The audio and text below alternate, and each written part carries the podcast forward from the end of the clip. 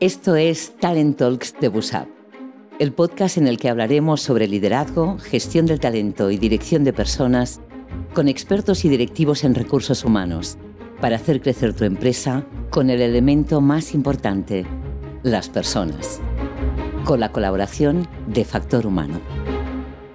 Hola a todos, eh, un placer teneros aquí en otro episodio de los Talent Talks de Busap.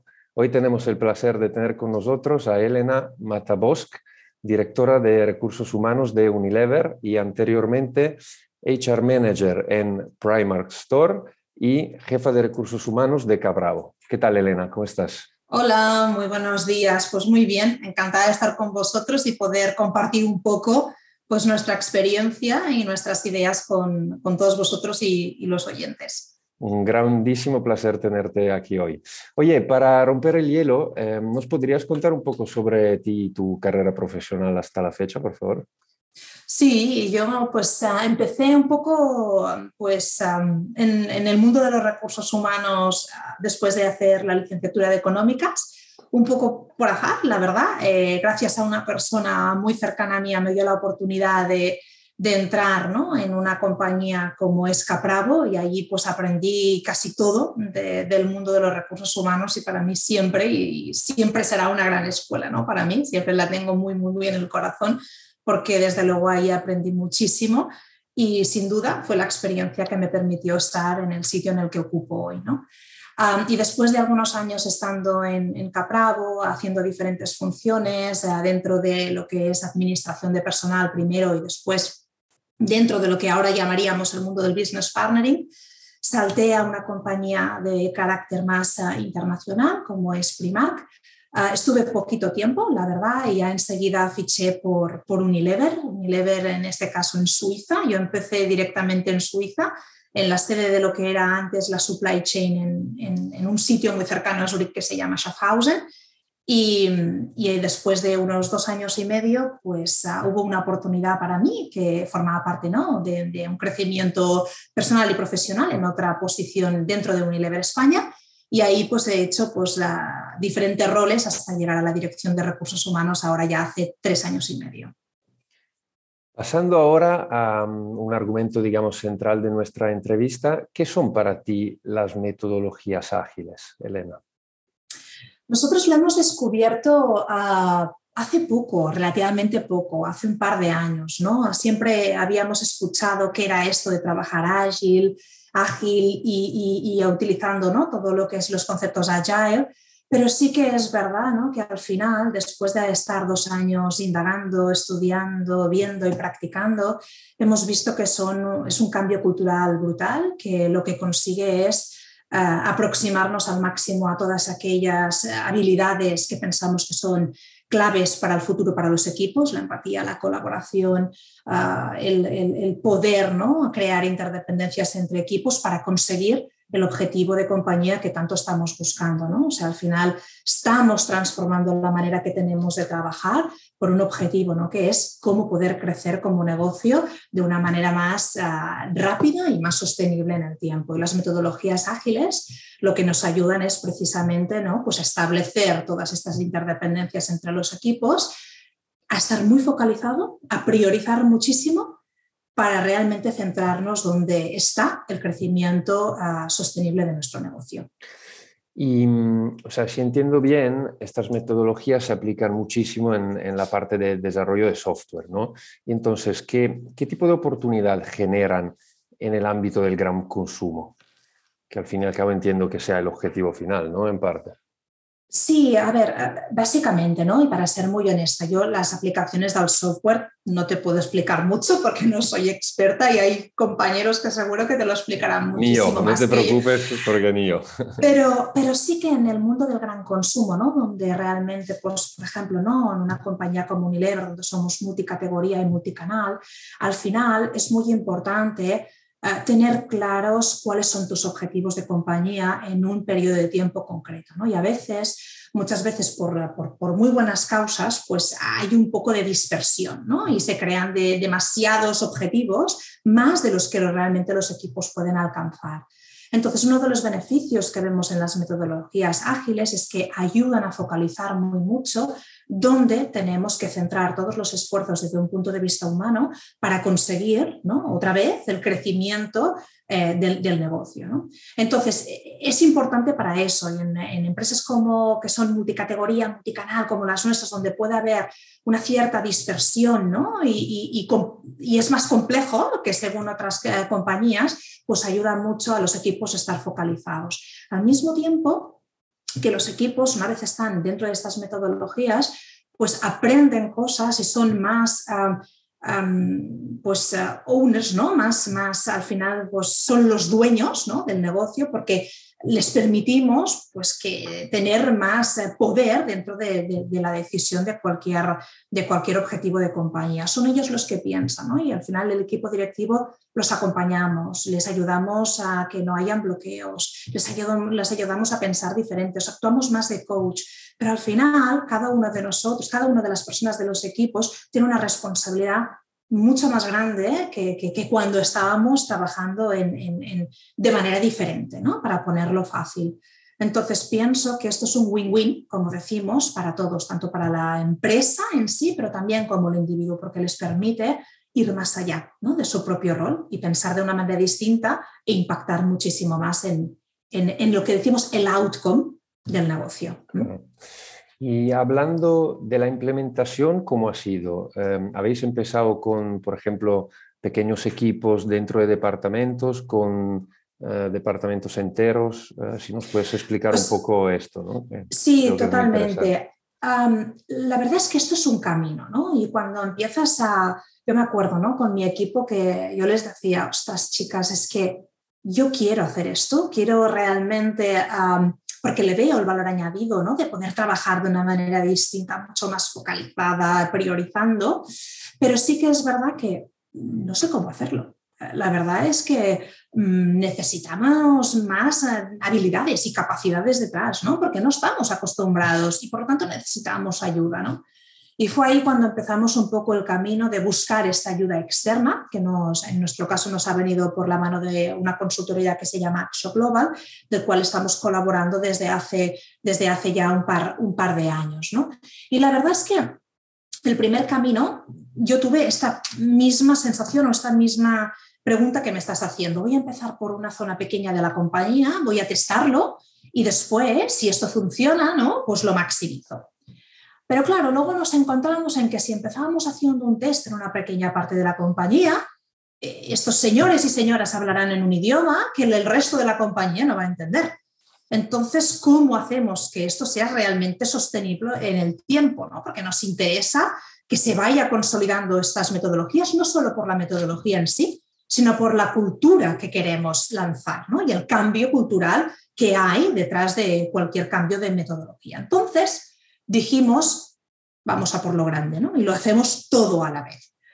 Ah, entonces el camino fue primero pues de, consolidación y de compra por parte de, sobre todo del comité de dirección en que esto es un cambio muy beneficioso para el negocio y para las personas y nos pusimos en marcha. ¿no? Yo siempre digo que en este camino eh, hemos aprendido lo que somos porque lo hemos testado desde el inicio y todos nos pusimos al mismo tiempo, ¿no? A, verlo y a practicarlo. Es, eh, yo creo que es más complicado que alguien te lo explique en un PowerPoint que cuando lo ves realmente cómo funciona el día a día. Y así lo hicimos. Además, nosotros empezamos este camino de trabajar en metodologías ágiles por squads en marzo del 2020, con lo cual esto fue ¿no? en plena pandemia y la verdad es que nos ayudó mucho porque Gracias a esto, los equipos pudieron estar mucho más conectados, cohesionados, mucho más enfocados en un momento donde la dispersión era enorme, ¿no? tan solo desde un punto de negocio, sino también desde un punto personal. ¿no? Todos somos humanos y vivimos en el mundo en el que estamos y por lo tanto era un momento muy complicado por muchos ámbitos y esto creo que nos ayudó muchísimo más. Claro, o sea que entiendo que en un momento donde la compañía por el teletrabajo y la situación que estábamos viviendo, vivía un, momento difícil, la implementación de este proyecto juntó ¿no? las fuerzas y, entre comillas, obligó y enfocó mejor a todos los recursos. Mientras, mientras hablabas, pensaba con las debidas eh, diferencias a lo que estamos viviendo en Busap, ¿no? que hemos pasado de ser 40 a más de 90 en menos de un año.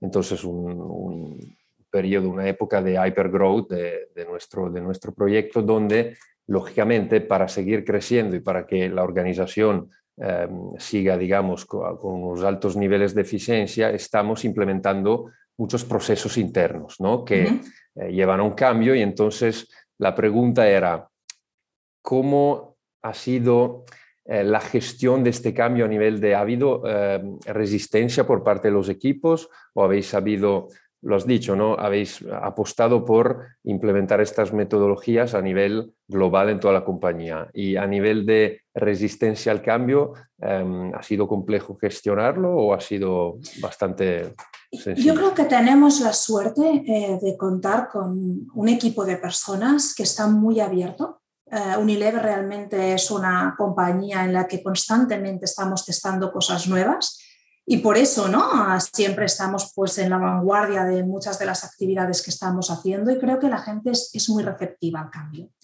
Ah, yo creo que más que resistencia hubo dudas, ¿vale? Que son legítimas. Al final em, estás pasando de trabajar de una manera totalmente distinta, que no tiene nada que ver, y esto implica no tan solo la manera en que tomamos las decisiones, sino la manera en la que estamos organizados como equipos. Entonces, evidentemente, cuando tú explicas esto desde una presentación de PowerPoint, surgen dudas y son dudas legítimas que se solucionan y se subsanan en el momento en el que nos ponemos a correr juntos, ¿vale? Nos ponemos a andar en este camino juntos. Y a partir de ahí creo que en el momento en el que tienes un equipo de dirección que sabe que es un camino en el cual tendremos dudas, pero que juntos iremos más rápido, ¿vale? Y llegaremos más lejos, en ese momento es cuando aparece la magia. Y cuando esta magia es capaz de traspasar no tan solo el comité de dirección, sino a los equipos, a los que nos reportan, ¿no? Y a partir de ahí, todos nos ponemos en marcha, nos ponemos a andar por este camino y decimos, venga, esto lo tenemos que hacer. Porque es cierto que todo el mundo ve y todo el mundo sabe que al final las personas, no importa decirlo, generamos complejidad y generamos trabajo, ¿no? Y esto forma parte de la condición humana. Entonces, a partir de ahí, si nosotros podemos tener una ayuda extra en una forma de pensar y de, y de operar distinta que nos ayude, pues bienvenido sea. ¿no? Y al final, en muy poco tiempo, todo el mundo vio los beneficios de trabajar de una manera distinta y de estar organizados de una manera distinta y de actuar como comité de dirección también de una manera distinta. ¿no? Estamos hablando de, oye, olvidémonos de las jerarquías, vamos a ver realmente qué es lo que los equipos necesitan y cómo nosotros podemos ayudar a desbloquear cualquier cosa que los equipos puedan tener. ¿no? Claro, de, hecho, ahora que hablabas, estaba, o sea, mi siguiente pregunta iba un poco en esta línea, o sea, ¿cuál ha sido el mayor reto o, dicho de otra manera, cuáles han sido retos en los que has tenido que lidiar en el día a día implementando este proyecto y que no esperabas encontrar? Reto. Reto, podemos tener cualquier reto de negocio.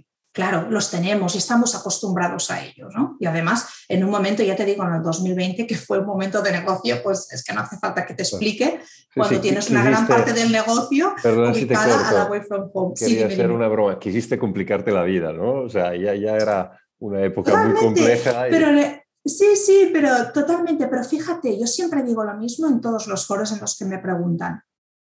No quiero imaginarme cómo hubiese sido el 2020 si no hubiésemos estado tan cohesionados como equipo como estuvimos gracias a la metodología LEAD que implementamos. Hubiese sido un caos dentro del caos, ¿no? Y igualmente fue un año muy complicado de negocio, todo el mundo sabe y además todo el mundo se lo puede imaginar, ¿no? Pero gracias a tener foco, disciplina, responsabilidad individual, eh, cohesión como equipo, compañerismo, ah, pudimos ir mucho más, ah, pudimos salir mucho más bien ¿no? de, lo que hubiese podido ser en, en, ese 2020. Entonces yo, volviendo a tu pregunta, perdona que no te la acabado de contestar, vi retos, pero vi retos más de carácter operativo del día a día, de entender cómo esto iría y, y, y tal, pero tengo que volver a decir que tenemos un equipo realmente brillante de personas que, están abiertas a cualquier cambio porque ven la las posibilidades de este cambio y el positivismo ¿no? de este cambio.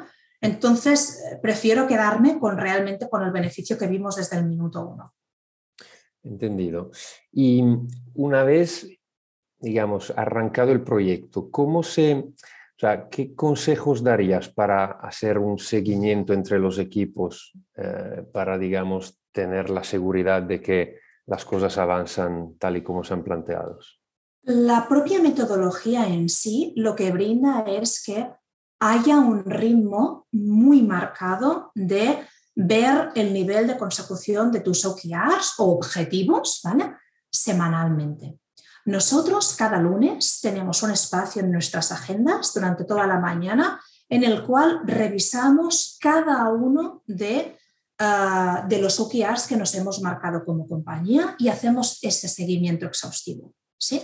Por lo tanto, es un espacio de colaboración entre los equipos y el comité de dirección para ver, entender, desbloquear y ver cómo realmente podemos subsanar si hay algún tipo de obstáculo o felicitar a los equipos para la consecución de los mismos objetivos. Y es el propio comité de dirección que después de repasar todo ah, el grado ¿no? de consecución de estos OKRs y, y, el nivel de confianza de estos OKRs semanalmente, nos reunimos como comité de dirección y hacemos una deliberación de estos OKRs. Decimos, vale, aquí hemos visto esto, qué cosas tenemos que hacer para la próxima semana. Y esto es lo que nosotros llamamos glide pipe, ¿vale? Es decir, todo lo que tenemos que hacer para la próxima semana. Porque es importante marcarse unos objetivos semanales con el objetivo de llegar al final del trimestre o cuatrimestre o cual quien sea el, el tiempo marcado para la consecución de los objetivos para llegar precisamente a conseguirlo. Con lo cual, la propia metodología te brinda ya que seas muy riguroso en los tiempos. Claro.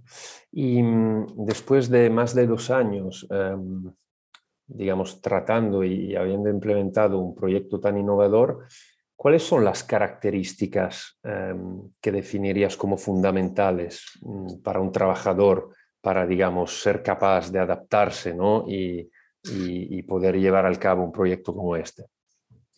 Creo que tenemos que ir migrando cada vez más y esto es un cambio, el cambio cultural ¿no? que, te, que te comentaba antes, porque al final, fíjate, ¿no? todo lo que te he explicado va mucho más allá de aprender a trabajar de una manera distinta. Esto va ¿no? de aplicar nuevas capacidades, nuevas habilidades y sobre todo eh, romper muchas barreras ¿no? a nivel cultural. Y esto para mí es, tiene un valor añadido muy importante Em, entonces creo que la transparencia para mí es ah, la base del todo. Ah, es la base de cualquier metodología ágil, pero también creo que es la base de cualquier equipo ganador y de alto liderazgo en el futuro, la transparencia. Creo que la colaboración hoy es importante, pero más lo será en un futuro. Creo que la empatía entre los equipos también es fundamental. Y creo que tenemos que ir migrando ¿no? hasta a una nueva organización mucho más marcada por objetivos concretos, donde los equipos y el talento sea mucho más dinámico del que tenemos hoy. Y esto implica pues, que evidentemente tenemos que aprender también a hacer cosas totalmente distintas que impactan en diferentes apartados de lo que sería ¿no? cualquier estructura, cualquier, cualquier te diría yo, um, objetivos dentro del mundo de los recursos humanos, pero evidentemente ahora, por ejemplo, nosotros estamos inmersos en hacer una cultura de feedback mucho más um, uh, rompedora en el sentido de que uh, pues decirnos las cosas que nos permiten a cada uno de nosotros crecer y mejorar. ¿no? Y a veces el feedback duele y siempre lo decimos, pero el feedback es uh, un gran, una gran prioridad para nosotros porque nos ayuda a todos a ser mucho mejores. ¿no?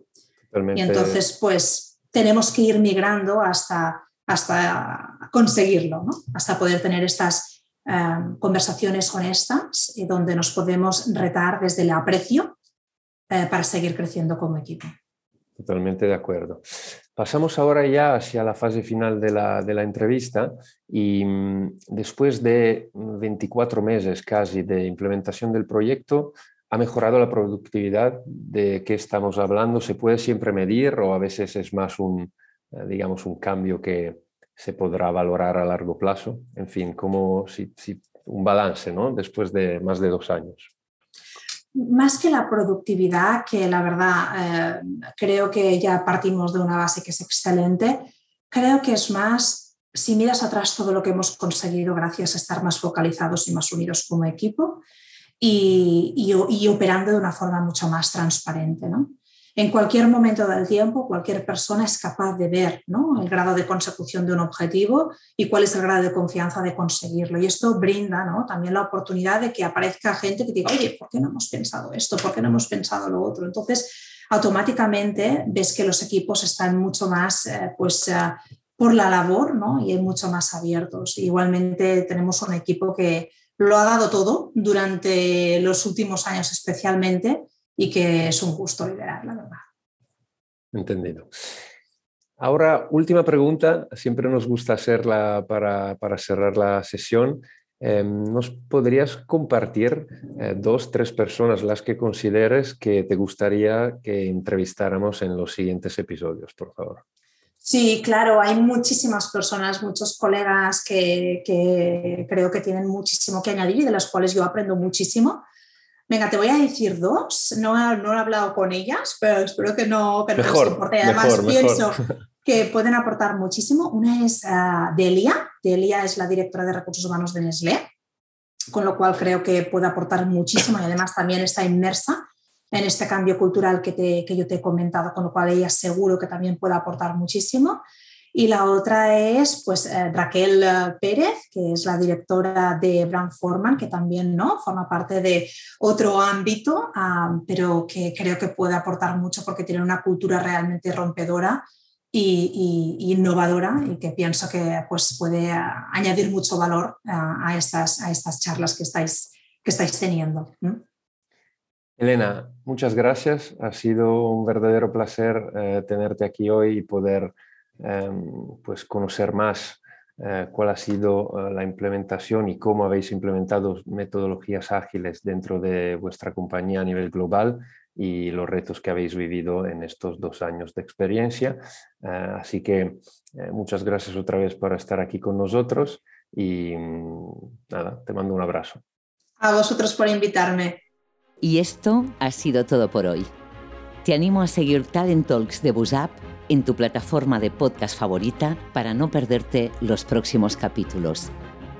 Te recuerdo que puedes ver este mismo capítulo en vídeo en el canal de YouTube de Busap. Muchas gracias por estar ahí. Hasta dentro de dos semanas.